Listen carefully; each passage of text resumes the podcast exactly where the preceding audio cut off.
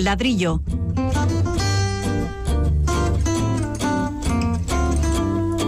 El programa divulgativo de Radio Vitoria dedicado a la arquitectura y el urbanismo.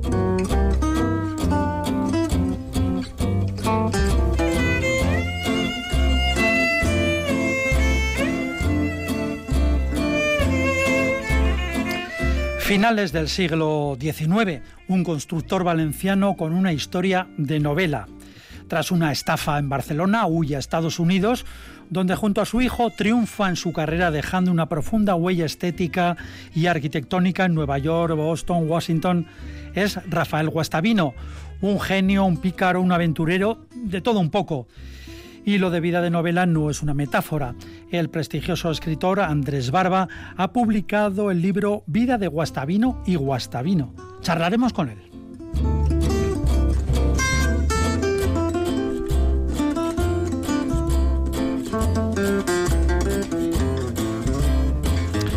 También vamos a tocar asuntos locales como la reforma de la placita Echauri en el casco antiguo que nos servirá para analizar las posibilidades de estos pequeños espacios urbanos, algunos olvidados pero hoy parece que Norteamérica es protagonista del ladrillo. La película ganadora de tres Oscar, Nomadland, trata de los nómadas actuales y sus autocaravanas en los Estados Unidos, donde surgen verdaderos pueblos provisionales de esas caravanas. Es otro tipo de forma de vida y por lo tanto otra forma de entender la vivienda.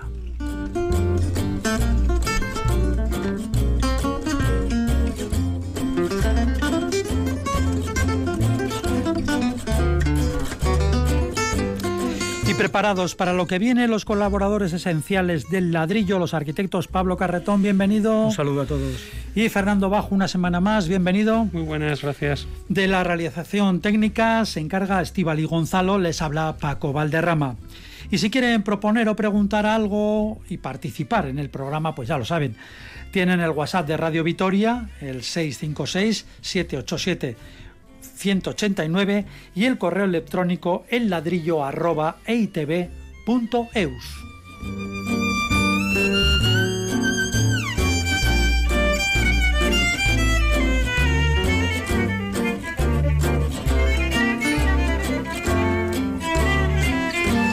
Comenzamos ya con todo lo anunciado y algo más. En el casco histórico y en otras zonas de la ciudad existen pequeños espacios públicos que pasan bastante desapercibidos y que guardan un notable potencial. Uno de ellos es la plaza de Chauri, junto al Gateche, y que encontramos al subir las escaleras desde la plaza inferior, que es la del Machete. Es un espacio triangular poco apreciado, no es muy grande, y bastante deteriorado, que va a cambiar radicalmente. A propuesta de los vecinos, el ayuntamiento dedicará casi 600.000 euros a transformar completamente este lugar poniendo una ladera vegetal a modo de mirador a los montes de Vitoria, también un murete de madera y un espacio central con un pequeño jardín. Tendrá bancos, varios árboles y tres zonas de juegos. Está junto al colegio Ramón Bajo. Las obras se espera que duren aproximadamente unos ocho meses. No es una gran plaza, insistimos, en tamaño, pero sí tiene un valor importante por dónde se encuentra y por el servicio para los vecinos. Bueno, además del tamaño, aprecian diferencias con otras plazas actuales de la ciudad de las que hemos hablado, pues largo y tendido. Bueno, sí, yo creo que cada plaza de la ciudad tiene su, su identidad, ¿no? Debido a que son lugares distintos, superficies distintas, etcétera.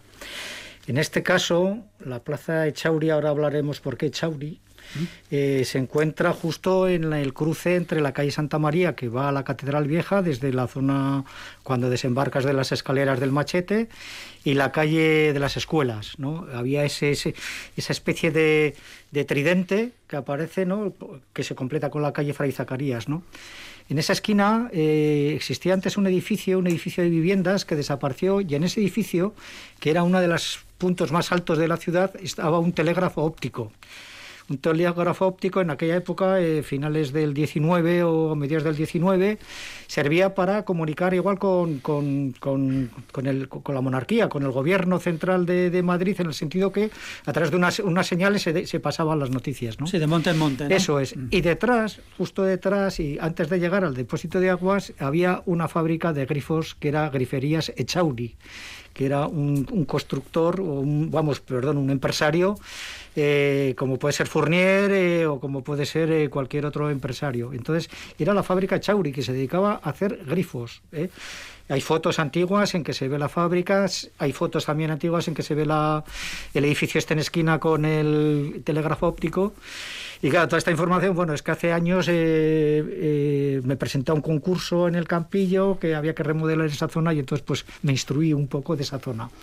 Volviendo a la plaza un poco, que es la referencia del, del, dato, ¿no? Eh, bueno, es una placita que no es muy amplia, ordena esa, esa parte que creo que había una necesidad de estas superficies de espacios públicos para el casco viejo y creo que va a ser todo un acierto en espera pues eh, que se pueda remodelar algo más porque se queda una zona de aparcamiento en superficie, coches y tal, pero bueno, creo que es una buena una muy buena idea. Fernando. Sí, bueno, todo lo que sea mm, diseñar el espacio público pues es, es, es sin duda alguna beneficioso para la población, ¿no?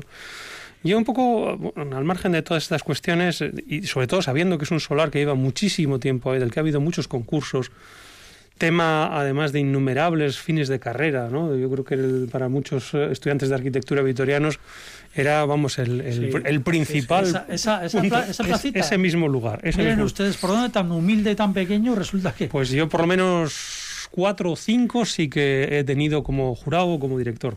O sea que es, un sitio, vamos a decir, como muy atractivo, ¿no? Un lugar de oportunidad, que eso se dice, ¿no? Para, para mejorar el casco histórico de la ciudad, ¿no? Yo lo que pasa que, bueno, no, sé si realmente, o sea, me interesa más quizá de esta plaza la novedad del proceso, ese proceso participativo en el que la gente pedía lo que, lo que consideraba, los vecinos, vamos a decir, ¿no? La ciudadanía consideraba... Sí, es el programa Betus del Ayuntamiento eso que es, ¿no? Pero, pero de alguna manera, vamos a decir, más, más abierto en cuanto al diseño y sobre todo en cuanto a las necesidades que se deben satisfacer, ¿no? Que, que vienen a paliar unas carencias que evidentemente son, son los eh, habitantes del, del lugar los que mejor las detectan, ¿no? A mí eso sí que me parece interesante, porque, bueno, por las imágenes que, que, que hemos visto y un poco por las descripciones que se han dado de, de la plaza, pues eh, tampoco parece que sea algo formalmente muy distinto. ¿no? Yo creo que es eh, procesualmente y como programa algo mm, verdaderamente novedoso. ¿no? Yo creo que el resto, pues todos esos taludes ajardinados que bueno, sí dicen que es para ver cosas, pero a mí me recuerdan a las rotondas que hemos visto ya en muchas ciudades, que sirven para no ver nada de lo que pasa dentro, que es todavía peor, ¿no? Eh, bueno, tengo más dudas sobre el diseño, ¿no? Eso del mirador hacia los montes de Vitoria, ¿no? Recuerdo que en algunas de las revisiones del plan general eh, que, están algunas vigentes plantearon aquello de la quinta torre, recordarlo, ¿no? Que una quinta torre que era precisamente para, para observar, ¿no? Yo creo que donde mejor se observan los montes de Vitoria no es exactamente desde esta plaza, sino desde el mirador que da a la plaza del Machete, ¿no? Que es precisamente el sitio de mejor contemplación. ¿no? Bueno, me quedo sobre todo con este... Con este el Palacio Villasuso también tiene unas vistas fantásticas. Fantástico, no, pero eso hay que entrar al... O sea, no, es, un lugar público, vamos a decir, ¿no? Esta plaza es un lugar público. En la zona de oficinas arriba hay una galería corrida. Está, más retranqueada y a mí eso de oscurecer o de mm, cerrar los espacios públicos, aunque sea con taludes verdes, me parece una cosa un tanto uh, sospechosa, ¿no? No, no, no, no creo que sea lo ideal, ni mucho menos. Yo creo que los espacios públicos tienen que ser transparentes, dominables. Eso eh, afecta a la seguridad del propio espacio y hoy que hablamos de tanto del urbanismo táctico para garantizar la seguridad de niños, de, mujeres, de ancianos, etcétera, etcétera, no creo que sea una buena solución. Pero insisto, me parece que, que si el, el sistema de diseñar el espacio público cambia con esta nueva perspectiva de participación respecto de aquellos que son conocedores del lugar, me parece fantástico. Sí, eh, por añadir más, justo en esa zona eh, se encontraba la puerta de San Bartolomé, que es donde está, donde confluye ahora un poco la antigua estación de, bomberos, el parque de bomberos antiguo, que estaba arriba de la costa de San Vicente, con Villasuso, ¿no? Ahí estaba la puerta de San Bartolomé. También en aquella época, con el concurso aquel famoso que se quedó desierto. ¿Para qué era aquel concurso concretamente? Era, eh, como tema principal era hacer el aparcamiento eh, subterráneo, pero tenía una problemática en cuanto a los accesos que, que fue, era inviable pero en el concurso que participamos nosotros, eh, la idea que dábamos importancia a la parte de arriba porque creábamos un centro cultural donde estaba el, el, el parquecito este de Chauri eh, y luego también planteábamos no la quinta torre, sino la torre eh, caída, que era eh, los arquillos del siglo XXI, que era justo donde está la barandilla, donde está el antiguo parque de bomberos. Ahí creamos un mirador horizontal y se veía las vistas. que era las propuestas que tenía, que barajaba el ayuntamiento con el plan, con el estudio de detalle de esa zona, era derribar el parque de los bomberos para darle entidad a la torre de San Vicente, al acceso de San Vicente, que por cierto el pórtico de San Vicente es del, de del, claustro de San Francisco de, la parte no de la parte baja de, la ciudad y eh, era derribarlo era derribar ese edificio para crear esa plaza la plaza San, San Bartolomé y luego ya entrábamos a la, al tridente que comentaba al principio no entonces al derribar se creaba una gran plaza con, con unas vistas al sur no a los montes de Vitoria que nosotros enmarcamos un poco con este estos arquillos del siglo XXI no estoy haciendo sin memoria porque lo pasamos muy bien diseñando ¿Eh? ¿De qué año fue? Pues, igual hace 15 años, o mm, hace bastante, bastante mm. tiempo. Pero bueno, eh, volviendo un poco, eh, es, un, es, lo que ha dicho Fernando, es, que es un sitio como muy emblemático, ¿no? Es, un, es la encrucijada de, de la almendra, de la primera, de la, de la inicial, con la bajada ya hacia, hacia los arquillos, ¿no? Hacia las, coche, hacia las covachas, donde está el machete, etcétera, ¿no? Entonces el sitio... Y yo creo que también que era buena idea tirar el Parque de los Bomberos al antiguo porque la iglesia San Vicente volvía a recuperar esa fisonomía, esas fachadas, esa torre que está ahí, le han hecho un edificio como pegado, ¿no? Que, que, no, creo que no, no le aportaba ningún valor, ¿no?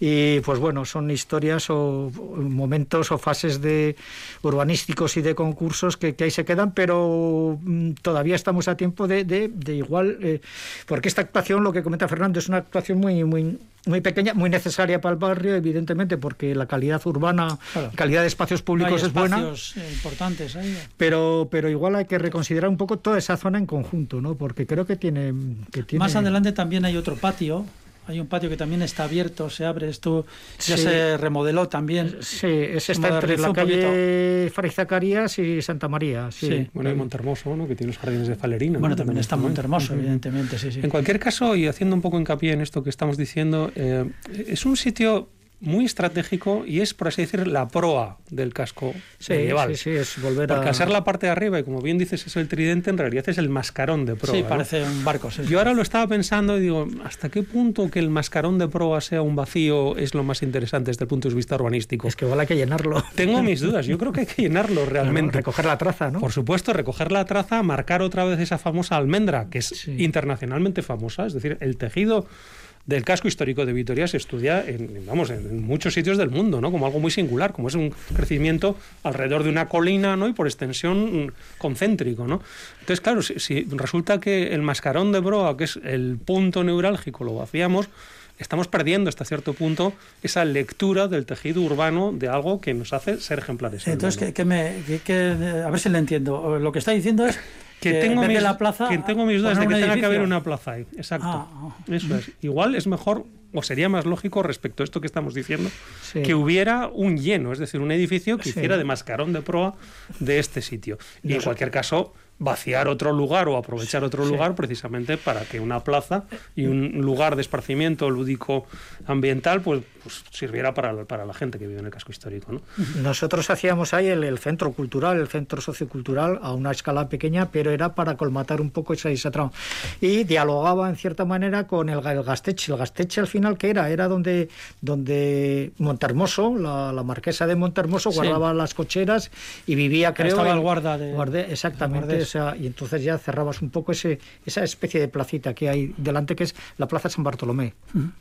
Ya sabes que aquí siempre somos como muy críticos, ¿no, Paco? Pero fíjate que, aunque digamos que una plaza siempre está bien, eh, bueno, siempre está bien, pero a veces también igual un edificio está mejor que una plaza en ciertos lugares, ¿no?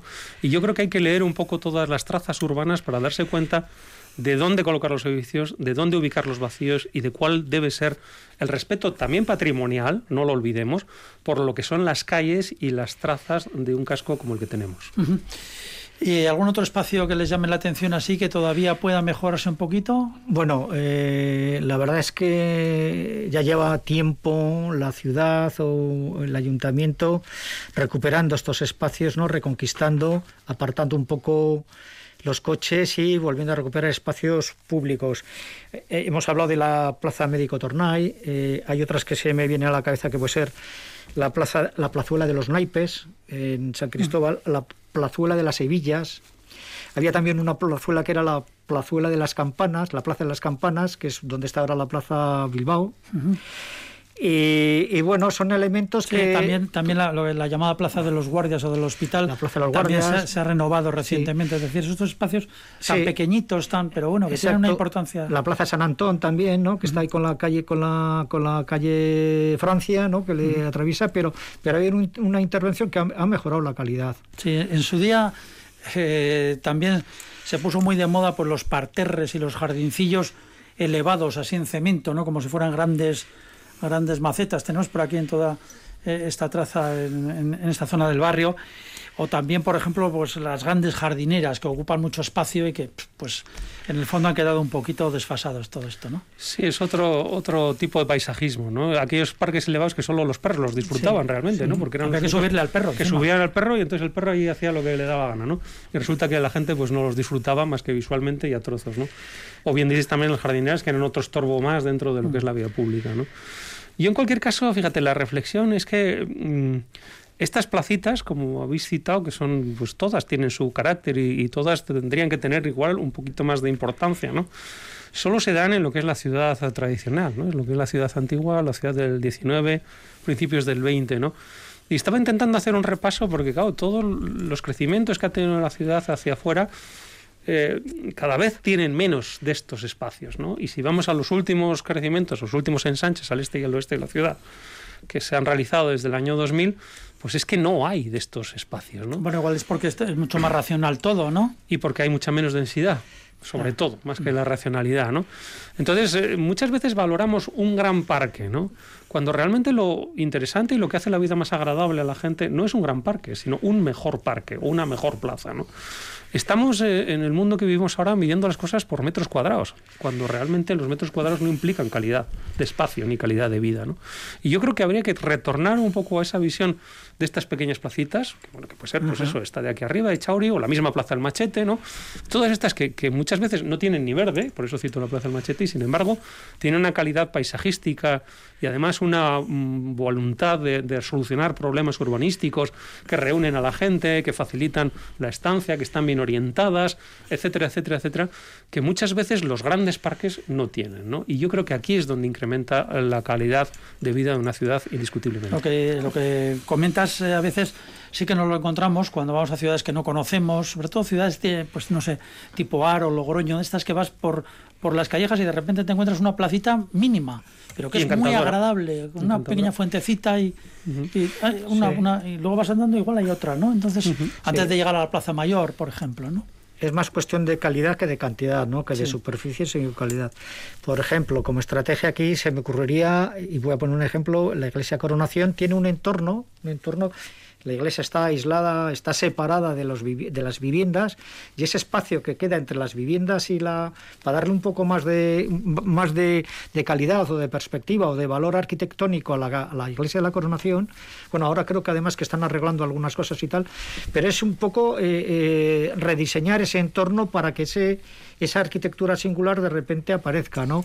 Puede ser, pues no sé, la capilla del Prado, o pueden ser iglesias o palacios eh, que de repente, eh, si se les trata un poco esos espacios que están en su perímetro, puede llegar a través de bancos o a través de gradas, de graderías, etcétera, puede llegar otra otra que van a hacer ahora dentro de poco que es pequeña es detrás de la de la de correos, ¿no? del edificio correos que lo estaba pidiendo a gritos la ciudad porque justo está al lado de la Plaza Nueva y, y era un poco la salida hacia la calle Lagaibel. Yo creo que eso era necesario, pero volver a mirar esos edificios singulares que igual están un poco constreñidos o que sus espacios del perímetro, esas antesalas que había en las iglesias, ¿no? la plaza de, Santa María Vieja, ¿no? de la catedral, esa la, han remodelado. Y con esos pequeños, eh, que no son grandes actuaciones, ni unas superficies como la plaza Santa Bárbara, por ejemplo, pues creo que se gana en calidad en la sorpresa, ese paseo por, por la ciudad y de repente, pues igual apareces en la, en la, iglesia de la coronación y, y, te sorprende ese, ese trato, ¿no? ese, ese, ese diseño. Aparte que para los vecinos, pues es, ganar también calidad. Y para los paseantes, que ahora pues paseamos mucho todos, ¿no? Eso es. Bueno, pues no vamos a salir de, precisamente de, del casco viejo. Eh, por ejemplo, tiempo para quien nos escucha. Marcos Vega, es un oyente, nos ha enviado esta cuestión. Los posibles usos para los palacios vacíos del casco viejo no estarían muy limitados por su valor patrimonial, es decir, mm, lo que queramos meter ahí en esos palacios que están pues bastante estropeados mm, algunos, pues tenemos Escoriaza Esquivel, donde dice que es posible que se traslade pues el muy comprimido Museo de Ciencias Naturales, las casas de los Álaves, la de la Herrería, en fin, son media docena por lo menos. Eh, y siempre decimos, bueno, algo hay que hacer, hay que, sobre todo, pues si puede ser público mejor y eh, de carácter social, pero claro, eh, dice nuestro oyente Marcos Vega, no estarán en esos usos muy limitados por el valor que tiene patrimonial estos, estos palacios? Bueno, yo, pues hasta cierto punto sí, pero vamos, yo creo que están condicionados. ¿no? En realidad, eh, eh, el valor patrimonial de un edificio no debe ser eh, cortapisa ninguna para que pueda seguir siendo utilizado. El problema que tenemos hoy día es que en el mundo normativo que vivimos, en el que realmente nos ceñimos simplemente a leer la norma y no interpretarla, muchas veces vemos que el valor patrimonial está más cercano a no haga usted nada que a utilizarlo. ¿no? Y no es así, ni debiera ser así. Yo creo que precisamente lo que exige es una interpretación imaginativa, respetuosa y contundente de la propia norma. ¿Para qué? Para hacer precisamente que ese valor sea patrimonial. Porque si no se usa y no sirve para nada, muy patrimonial no es que sea. ¿no? Entonces yo creo que ahí es donde está la gran lección de todos estos edificios y de cómo actuar en ellos. Es decir, no hay que tener miedo y no hay que ser excesivamente normativos, hay que ser simplemente respetuosos. Para eso, evidentemente, hay que conocer muy bien el edificio y, saber dónde hay que respetar, dónde no hay que respetar y qué hay que transformar. ¿no? Hay edificios que, que, tienen eh, cientos de años de historia y que se siguen utilizando y que han sufrido transformaciones, muchas de las cuales los han mejorado. Y no solo eso, sino que han permitido que se sigan utilizando. Y esa es la gran lección. Muchas veces lo que vemos es que cuando algo es patrimonial, pues todos son cortapisas y no se puede utilizar para nada, ¿no? Y no es así. Yo creo que en los últimos eh, eh, concursos que ha habido internacionales, diría, de edificios, algunos los hemos citado aquí. Incluso la misma semana pasada, ¿no? Citábamos algunos, ¿no? Eh, son actuaciones sobre valores patrimoniales que transforman los edificios de forma muy significativa y que sin embargo pues muchos de ellos son perfectamente reconocidos ¿no? teníamos el ejemplo del Museo de Bilbao de la semana pasada ¿no? y de, y de y del eh, el Salón de Reinos ¿no? de Madrid. Prado, sí. Enfrente del Prado, ¿no? Bueno, pues, pues dos casos en los que son valores patrimoniales y en los que se enfrenta la consecución de una rehabilitación de manera muy distinta, en una muy satisfactoria para todo el mundo y en otra pues muy insatisfactoria para una buena parte de la sociedad. ¿no? Entonces yo lo que creo es que realmente eh, bueno, hay que actuar con contundencia y valentía y hay que ser, vamos a decir, lo suficientemente inteligente para que eso que consideramos patrimonial siga sirviendo a esa sociedad que lo considera, que lo mantiene y que lo conserva. Sí, vamos a ver, eh, todos estos palacios del casco viejo son parte de la historia de la ciudad, es parte de nosotros, es parte, aparte que tiene unos, unos propietarios que pueden ser públicos o privados, nos pertenecen a todos y ese pertenecer es no dejarlos abandonados o que se vayan a hundir, sino que intentar de todos los medios eh, no aplicar unas ordenanzas genéricas a todos los palacios porque cada palacio tiene su, idiosincrasia, ¿no? Su número de altura, su protección, etcétera. Su estado también es diferente, ¿no? Por ejemplo, eh, hay, hay una normativa que dice que si lo vas a dedicar a, a viviendas, porque son palacios residenciales, la media de las viviendas que vayas a hacer tiene que ser 120 metros cuadrados útiles, que quiere decir que si haces una de 90 tienes que poner una de 150. No es comercial, esas viviendas tan grandes ya no, ya no existen en el mercado, porque además eh, la inversión es muy fuerte en estos palacios para, para rehabilitarlos y reconstruirlos. ¿no? Entonces, tienen que ser flexibles en cada caso, eh, cada caso es, es distinto. Entonces, tiene que, a cualquier promoción o cualquier iniciativa privada o pública que quiera rehabilitar, que es un patrimonio de todos, pues yo creo que tienen que ser flexibles. Traigo un caso que es que tengo la suerte de, rehabilitar, que es la casa de los Armera de los Gobeo. Era la antigua casa, la casa solariega de que estaba el Museo de Armas, luego fue el Museo de Arqueología. Está al final hace, que hace esquina Exacto. entre la cuchillería, ¿no? Eso es, en la calle, no, en la calle Correría 116 con la calle Chiquita. el último tramo de cuchillería es la calle Chiquita. Está, bueno, pues eh, tiene una historia. Ese, ese es un palacio, pero es un palacio, yo lo llamo híbrido y lo voy a comentar un poco. Este palacio, en el año 64, 1964, yo tenía nueve años, cambió completamente su fisonomía. Eh, el director de la caja, con, con Emilio Apraiz y otro, y Guinea, los dos arquitectos, van a Bruselas, ven una especie de interpretación de la arquitectura medieval válida en aquella en, en Bruselas, en Brujas, pero quizá no aquí porque era una eran unas actuaciones que bueno que no, no, casaban con la con la con la, con la, arquitectura medieval a la besa o vitoriana, ¿no? Entonces se remodela entero en el año 64, se remodela entero. O sea, es eh, reciente, eso tiene eh, O sea, el aspecto que tiene ese edificio es que parece que es medieval o que, que, se tiene además enfrente el portalón. exactamente. Y parece que es como la historia del portalón, no sé cuál es, ¿no? Creo que igual eh, es, real todo lo que estamos viendo de lo, pero la casa del Museo de Arqueología es completamente nuevo todo. Es todo. De 1964. En 1964. está tenemos documentado. La torre, tenemos la Torre de Doña Ochanda también, que es algo parecido. También está documentado, incluso hay un, hay un libro que editó Diputación sobre el proceso de esta transformación del antiguo Museo de Arqueología. ¿Y qué había ahí antes? Era una casa solariega que tenía un patio que era la era donde estaban las gallinas y donde hacían pues eh, las labores de, esto. Lo que pasa que era una casa, era casa palacio, pero la actividad era raseada, ¿no? Eh, le han dejado ahora el ladrillo caravista, que es el ladrillo de tejar estrechito que se ve igual que el portalón, que también dice la gente o los expertos que hay que taparlo porque porque eso no eso no eso fue una moda que se que se planteó, vale. En el en el año 1982 1982, ese edificio, ese edificio se transforma, se transforma interiormente porque la estructura tiene que aguantar cargas de, eh, de, restos arqueológicos que tienen su peso, ¿no? Entonces las, las, estructuras de madera del suelo se cambian por viguetas de hormigón modernas, ¿eh?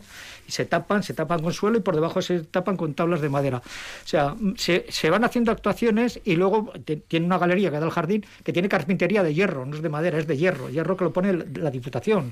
El, servicio de arquitectura transforma. Entonces, a lo largo del tiempo este edificio va cambiando. Ahora nosotros vamos a hacer una residencia de la tercera edad, tiene una protección eh, total, pero estamos viendo que hay estratos, estratos en las épocas que, ha habido ahí. Entonces es un edificio que no es completamente, esa conservación de patrimonio es, es, engañosa pues porque ha habido actuaciones muy contemporáneas. Entonces, a, lo que voy. Sí, hay que mantenerlo y las fachadas evidentemente están protegidas, pero, pero, pero que, que, tenemos que ser un poco valientes y ese, esa utilización de una residencia de la tercera edad, pues tiene habitaciones pequeñas, tiene aseos, tiene salidas de emergencia, etcétera, ¿no?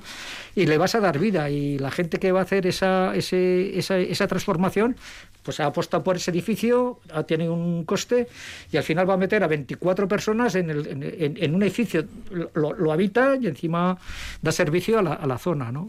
Entonces, no sé, eh, hay que ser flexible y en cada caso intentar estudiar el edificio porque, porque tienen muchas transformaciones. No, y actuar con cierta valentía. Pensemos que gran parte de los monumentos que tenemos hoy día, sean catedrales, no, no se construyen de una vez. Antes han sido otros templos, los han destruido, los han aprovechado, les han dado la vuelta.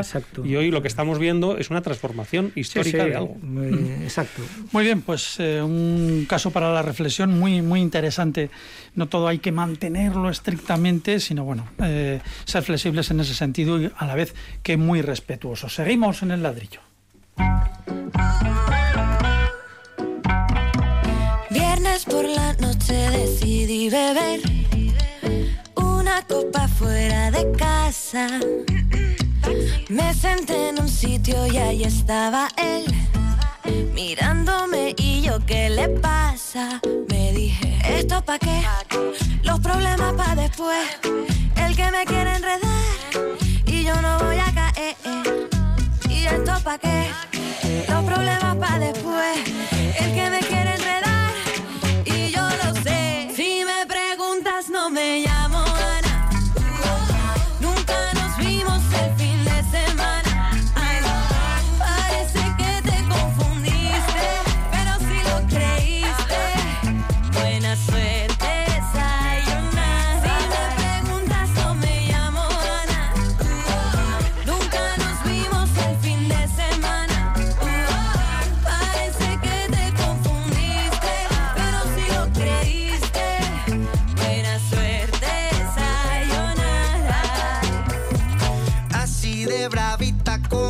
siempre me ha gustado. Según ella no sabe cómo me llamo. Un desconocido con el que jamás se había cruzado. Y me sigue hasta en la cuenta de mi gato. Pasa que nada pasó. Y si pasó se me olvidó.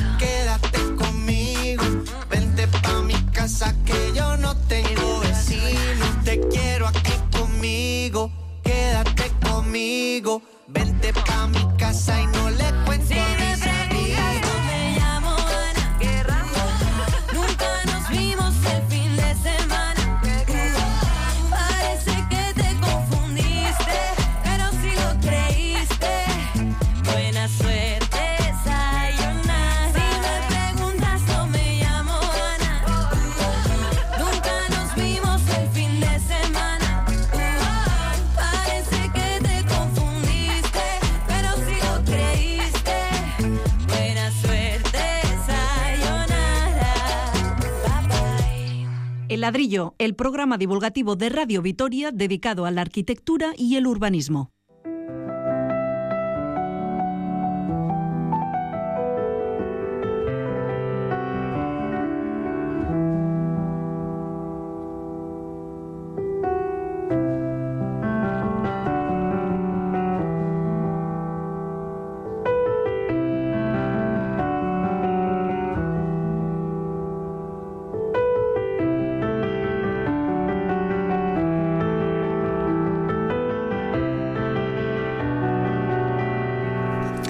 Bueno, esta que escuchan, este piano es la música de una película, de la película Nomadland, dirigida por Chloe Zhao y ganadora de tres Oscar.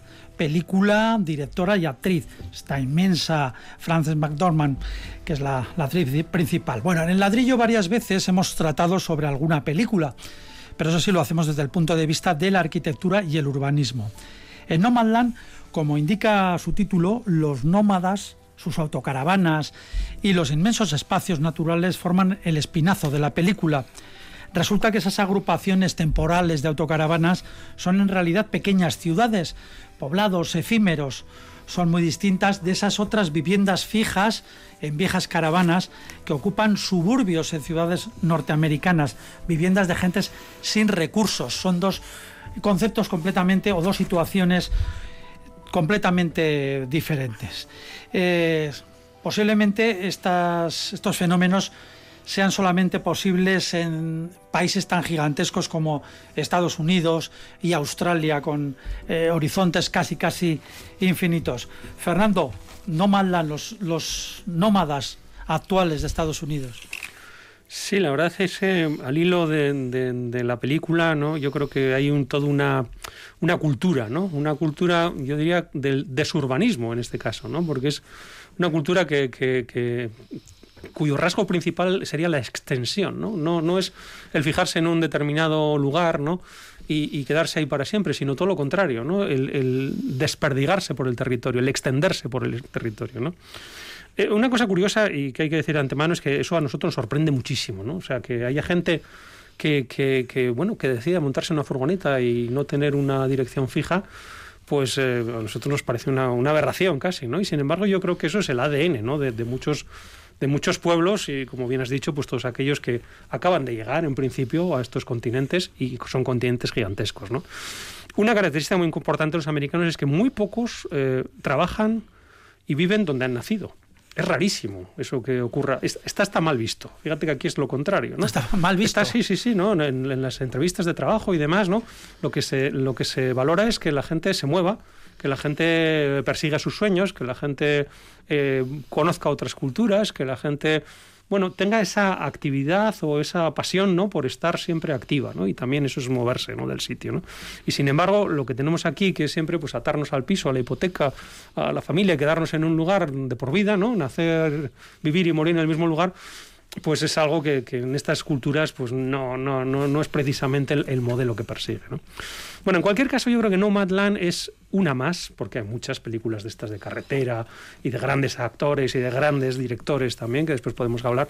Es eh, eh, yo creo que una oda una oda, si quieres, un poco triste a, al, al, mito del, del, pionero, del pionero norteamericano, ¿no? de ese que se monta en la carreta en el este y no para de andar en la carreta sí, luchando contra los indios, hacen el círculo y, y sigue hacia aquello. adelante hasta que busca su terreno y de repente pues para, para temporalmente, por supuesto, porque sigue hasta que llega al Pacífico.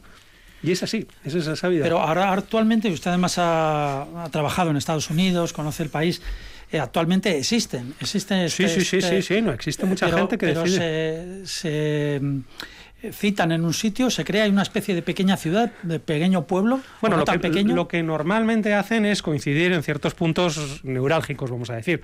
Eh, la gente tiende a ir al, hacia los climas favorables, ¿no? Uh -huh. Por ejemplo, en Arizona, pues hay muchísimos de estos lugares donde se concentran, además en determinadas épocas del año, y son auténticas ciudades, porque además se ordenan con distintas geometrías. Las hay rectangulares, en forma de parrilla, las hay circulares, se puede ver en internet muchas fotos aéreas de estos lugares, y se citan allí durante varios meses, ¿no? Y de repente, pues también desaparecen. Muchos de ellos se mueven a otro sitio, ¿no? Es esa cultura del, del eterno movimiento, ¿no? Del, del estar continuamente sobre ruedas, ¿no? Y, y, viendo, pues como se ve en la película, ¿no? Paisajes, conociendo gente, apareciendo y desapareciendo, ¿no? Es esa especie casi de, de, sí, es el... de realidad líquida o fluida, ¿no? Como dice Sigurd Bauman, ¿no? Que nuestro mundo va un poco por ahí, ¿no? Nuestras relaciones son cada vez más líquidas, ¿no? Que decía esto, ¿no? Pues esa fluidez yo creo que viene un poco de este, de este entender el mundo como algo fluido y que, bueno, es continuo y nunca se sabe si acaba o empieza o, o volverá a resurgir. Sí, es un poco el espíritu de la, de la película, esta premiadísima película, ¿no? Ese sentimiento de, de, de rolar, de, mm. de, rodar por, por la vida en, sobre ruedas de una forma un poco triste por la situación personal, pero esa, esa atracción, esa...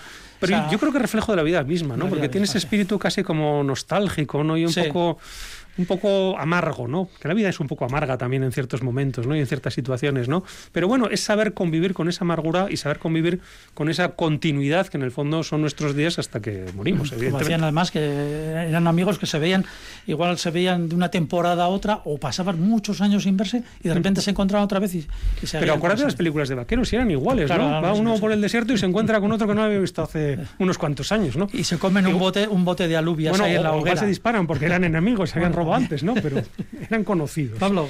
Sí, la verdad es que es una maravillosa película. Eh, este viajar, ir hacia un sitio, rec me recuerda a la novela de Las uvas de la ira, de John mm. Steinbeck, mm -hmm. que es una familia que va a la tierra prometida, que es Los Ángeles, California, donde van a encontrar trabajo y en el camino pues se, van, se va denigrando y esa familia pues al final desaparece. Eh, contrasta y, y, es como muy natural estas historias individuales. Son personajes que viven individualmente, cada uno en su, en su roulotte o en su furgoneta y se juntan eh, temporalmente en estos campamentos provisionales, eh, se animan o se dan, cambian de información, pero cada uno sigue su vida, cada uno sigue su individualidad. Otro aspecto impresionante de la película son los paisajes y aquí un poco he diferenciado los paisajes naturales y los artificiales. Los naturales, el, las imágenes del desierto con esos desiertos infinitos, esas montañas eh, maravillosas, pues bueno. O ese descenso a las montañas cuando está todo nevado exacto, también, sí, mucho vamos, antes de llegar. Son la naturaleza te, te, invade, te, la, la, tenemos ahí la naturaleza y es tan impresionante esos paisajes que, que la verdad es que sobran palabras, ¿no? Al, al ver esas imágenes. Sí, casi sin árboles además, sí, o sea, es algo sí, totalmente... Y, y, claro, eh, se, se, hace de rogar y luego ya aparece el mar, ¿no? Dentro casi al final de la película, pero no era un mar, un mar en calma, es el Pacífico con unas olas impresionantes. Me recuerdo un poco los diez mandamientos de Moisés cuando está con los brazos, ella la protagonista, ¿no? Y ve todas esas olas, ¿no? Ese mar embravecido, también otro, otro objeto de la naturaleza. Eh, eh, también eh, dentro de esta naturaleza aparecen esas, esas carreteras eh, estamos acostumbrados en películas de autopistas llenas de atascos, llenas de coches, y aquí no, no, no está más que la furgoneta. Parece un anuncio, parece un anuncio de coches, ¿no? Los que Exacto, aparecen más que exacto, coches. Y luego en paisajes artificiales, en contraste de toda esta naturaleza tan maravillosa, tenemos también, aquí he hecho un par de distinciones, los, los, los paisajes artificiales del trabajo, que aparece Amazon, ¿no? Amazon, el gran espacio de trabajo de Amazon, con la cantidad de cajas, eh, esas naves impresionantes con unas luces Los impresionantes. almacenes enormes, Sí, ¿no? sí, claro, ese paisaje artificial, joder, te quedas como maravilla y dices, bueno, pero esto qué es, esto es Amazon, esto es, es- y está ahí ya trabajando porque trabaja en, en- en cosas pro- eh, eh, provisionales, cambia de, de- de trabajo, etcétera, ¿no? Me recuerda un poco a tiempos modernos de Charles Chaplin, ¿no? Ese- esa, esa, esa forma de trabajar. Luego también está va a la remolacha, va también a cocina en un restaurante y luego también trabaja en, los campings, ¿no? O sea, ella se buscaba la vida y se buscaba el trabajo y aparecían estos paisajes artificiales. Esos paisajes, hay también paisajes urbanos de despoblados o de poblados ya, pueblos ya que, están casi abandonados porque las empresas se han marchado, entonces son muy fríos, un Sí. tono azul tristísimo, Sí. o sea, son unas casas cuadraditas que ya no hay nada en ellas. Y por último, en estos paisajes artificiales, eh, el- los hogares que vemos en la película, ¿no? Y yo también aquí veo como tres hogares, ¿no? Eh, primero su hogar, el de la furgoneta, y no hay tele, no hay series, no hay nada, nada de televisiones ni nada. Tiene una flauta travesera y, y hace su vida. Tiene una pequeña radio, creo, de estas antiguas, etcétera, ¿no? El contraste es la casa familiar de este de Bet, que es el que el amigo que conoce, que le invita a su casa. Es una casa típicamente tradicional americana. La familia, el pavo de, de acción de gracias, etcétera, ¿no? Le invitan, le invitan también a quedarse, a vivir con ellos, pero ella dice que no, que, que se va. Y al final también de la película aparece su, su propia casa, donde había vivido con su pareja, y es una casa abandonada, inhóspita, en el desierto de ella habla que veía el desierto siempre y tal. Entonces el paisaje del desierto, con esa casa inhóspita ya sin muebles, completamente existencial, ¿no? Es una casa que, que fría, fría, y me parece una película digna de, de ver. con unos cuantos paisajes, como han podido comprobar, y con unos cuantos personajes que también tienen su visión eh, urbanística y bueno, se puede hacer una visión urbanística y casi hasta arquitectónica. Cambiamos de asunto, un arquitecto con una vida de película, precisamente, ya que hablamos de película, Rafael Guastavino, hasta lo de arquitecto es dudoso, ya que era un maestro de obra, valenciano nacido en 1842 y fallecido en Estados Unidos en 1908. Estudió el oficio y trabajó en Barcelona, de agitada vida familiar, con casi 40 años. Tras cometer una estafa con pagarés, se marchó a Estados Unidos sin saber inglés. Allí triunfó y de qué manera, en compañía de su hijo. Lo hizo aplicando el famoso sistema de bóveda tabicada o bóveda de ladrillo, que es un sistema usado en la zona levantina mediterránea desde hace siglos, pero eso sí era desconocido en Estados Unidos. Sus bóvedas, además decoradas con estilos modernistas y art déco, sembraron con cientos de edificios Nueva York, Boston, Filadelfia, Washington, desde la Corte Suprema norteamericana, bibliotecas, estaciones, museos. A su muerte, el New York Times le definió como el arquitecto de Nueva York. Personaje tan goloso y tan desconocido hasta hace muy poco, es el protagonista del libro de Andrés Barba titulado Vida de Guastavino y Guastavino, que edita Anagrama. Andrés Barba, además de profesor y traductor, es sobre todo un reconocido escritor, premio Herralde de ensayo, con más de una docena de obras, como solo por citar algunas, versiones de Teresa, Muerte de un caballo o República Luminosa. Andrés Barba, bienvenido al ladrillo. Hola, ¿qué tal? ¿Cómo estáis? Muy bien, eh, ¿por qué se repite el nombre en el título? Vida de Guastavino y Guastavino. Bueno, eh, por lo general la gente suele creer que es un solo arquitecto, eh, el valenciano al que tú hacías referencia, que fue a Nueva York a finales del siglo XIX. En realidad eran dos, eh, fueron dos, padre e hijo, se llamaban igual, y el hijo, digamos, aprovechó esa circunstancia para extender como si fuera una sola vida vampírica de un arquitecto, eh, pues lo que fue una producción produ- de constructor de casi medio siglo. ¿no? Aquí hemos leído su libro.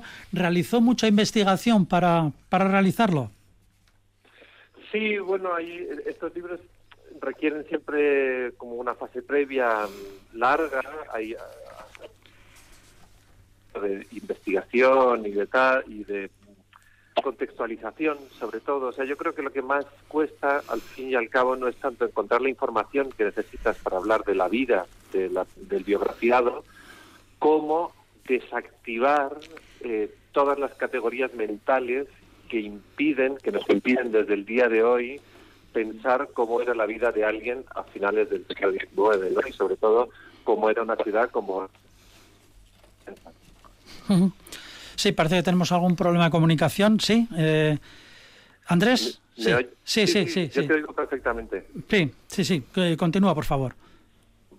Sí, digo que en realidad lo que es más complejo no es tanto encontrar la información para investigar o encontrar los datos, como activar en nuestra mente todas las categorías mentales que nos impiden pensar bien cómo era una ciudad como Nueva York en 1880, ¿no? Qué tipo de, de- de formas mentales han desaparecido eh, y que nos impiden pensar con claridad cómo eran esas vidas, verdad. De ahí es esa parte que es la biografía literaria, por decirlo de alguna manera, ¿no?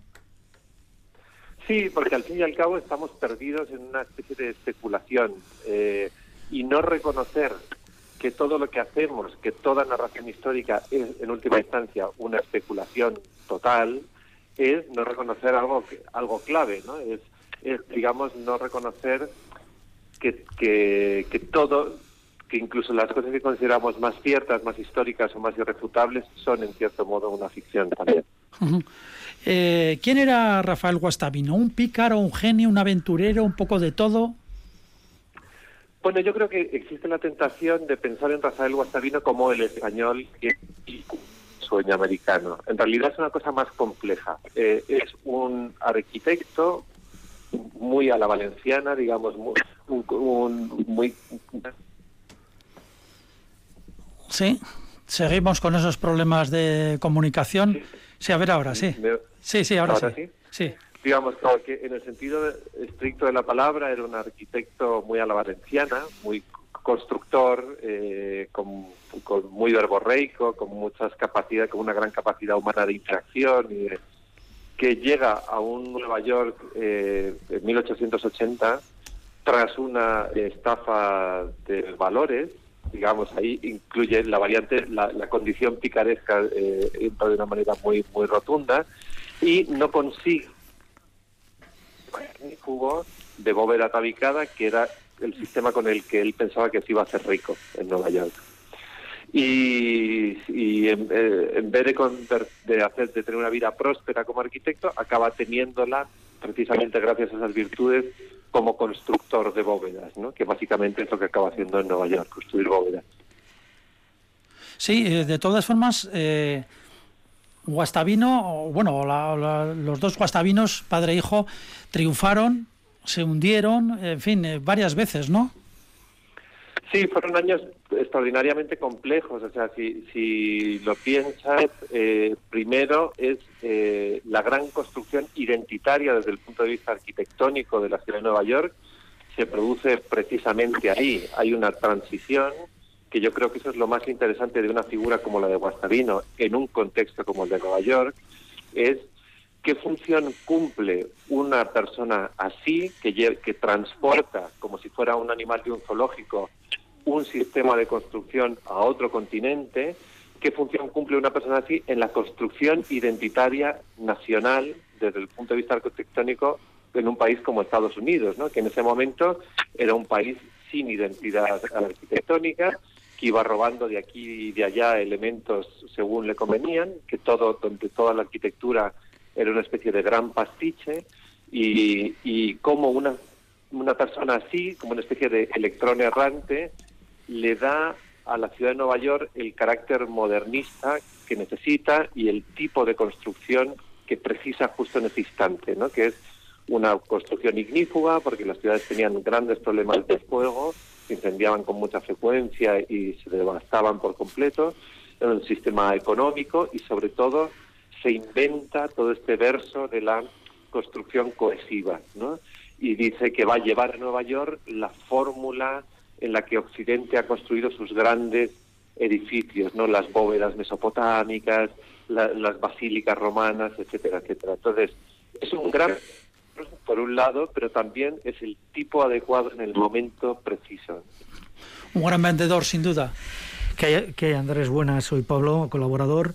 Eh, muy buena la novela, con un ritmo trepidante. Y uno de los, lo acabas de citar, uno de los eh, protagonistas que, que, aparece en la novela es el fuego. El fuego, el fuego, el incendio de Chicago, el incendio de Nueva York, el incendio de su propia Valencia. Y traigo aquí una cita que das en el libro de Villener, en el Tratado de Fuego y de Sal, muy breve, que dice que define el fuego, dice es un animal insaciable que devora cuanto experimenta, cuando experimenta nacimiento y vida. Un animal que tras devorar todo se devora a sí mismo. El fuego yo creo que es un protagonista importante por la psicosis que había ¿no? en Estados Unidos, en las ciudades. Claro, si lo piensas, eh, eh, el fuego era el gran enemigo de, las ciudades eh, y del, del de esas grandes superurbes que ya empezaban a hacerlo, ¿no? En 1880 Nueva York es una ciudad relativamente pequeña en términos europeos, pero gigantesca en términos norteamericanos, tenía casi dos millones de habitantes, ¿no? Y, en ese proceso, en los siguientes 30 años, eh, más que decuplica eh, su población.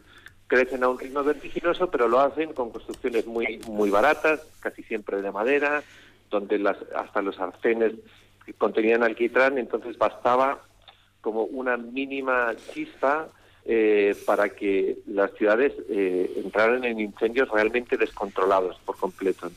Guastavino lleva a Estados Unidos un sistema, el sistema de, de bóveda catalana, el sistema de bóveda tabicada, que es un sistema ignífugo, que se puede construir de una manera muy económica y sobre todo muy veloz y, y que responde a las necesidades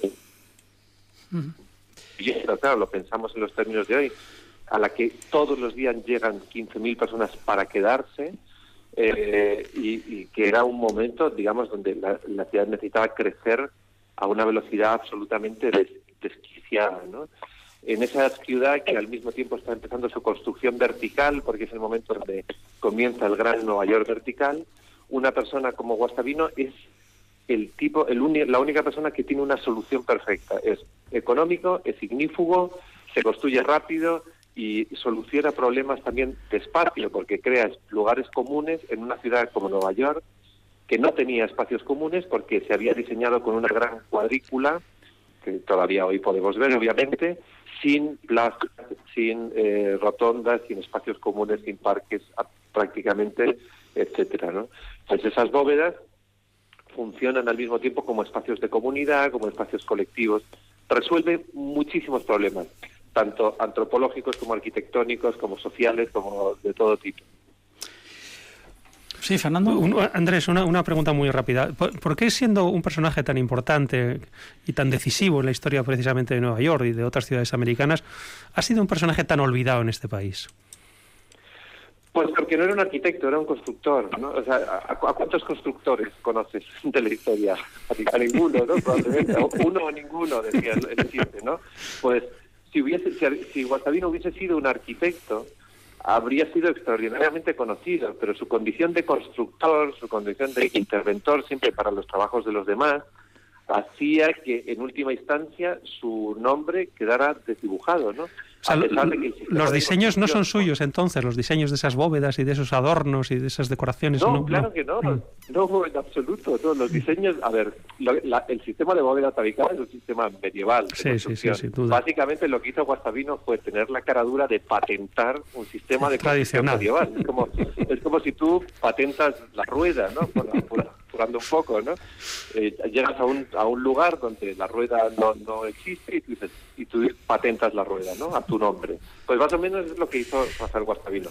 Es un poco más complejo porque, por otro lado, nadie confiaba en ese sistema. Tuvo que inventarse toda una mitología alrededor del sistema, que por otro lado era cierta, pero no hay que quitarle mérito, pero tampoco hay que quitarle la cara dura que tuvo. ¿no? Eh, no inventó nada. Lo único que inventó Guastavino fue que las rasillas de la bóveda tabicada, que normalmente se cubrían de yeso en las lonjas catalanas, en las lonjas mediterráneas, normalmente se cubrían de yeso, él decide que quitando esa capa de yeso, esas rasillas, esos azulejos pueden funcionar como decoración. Entonces, esa solución hace que todos los espacios abovedados que construye Guastavino en Nueva York y en toda Norteamérica tuvieran una marca de la casa que parecía como eh, imposible de evitar. ¿no? Andrés, ah, Andrés nos, quedan, nos quedan 30 segundos para terminar el programa. Ha sido una charla preciosa contigo. Enhorabuena por ese libro que no solamente es para arquitectos, sino para todo el que le gusten las grandes aventuras y las grandes historias. Vida de Guastavino y Guastavino. Andrés Barbas. Barba, muchísimas gracias por haber estado con nosotros y muy buenas tardes.